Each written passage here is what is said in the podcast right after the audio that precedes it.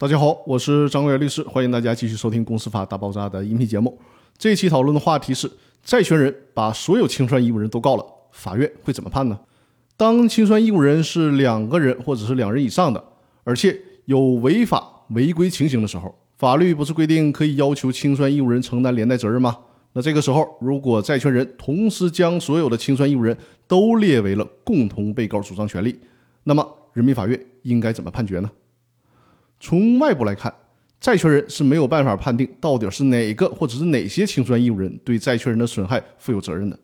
债权人没有这个能力，也没有这个义务，必须得选出到底是哪个有过错的清算义务人应该承担责任。所以说呢，这个时候对于债权人来讲，最好的和最方便的做法就是同时将所有的清算义务人都列为共同被告来主张权利。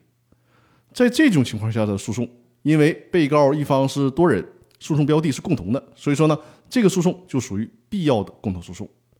鉴于各清算义务人的法律位阶是一样的，人民法院从有利于债权人利益实现的角度，应当呢判决各个被起诉的清算义务人承担连带责任，内部责任的分担不得对抗外部的债权人。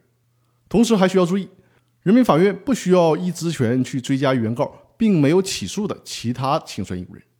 再有还要注意一点就是。根据九民会议纪要的规定，对于小股东等确实没有过错的清算义务人，那么可以自行的去举证证明自己没有过错，从而呢可以免除责任。